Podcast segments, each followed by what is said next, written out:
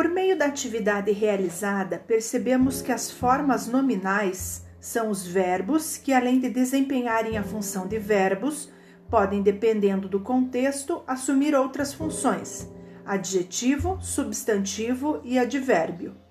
Os verbos caricaturas, formas nominais, infinitivo. A forma nominal do infinitivo, terminação em R, indica a ação propriamente dita e o verbo do dicionário. Verbo: eu preciso sonhar com um futuro melhor. Substantivo: sonhar com um futuro melhor me faz bem. Ler é muito prazeroso, prazeroso. Ideia geral, não específica. Obrigada.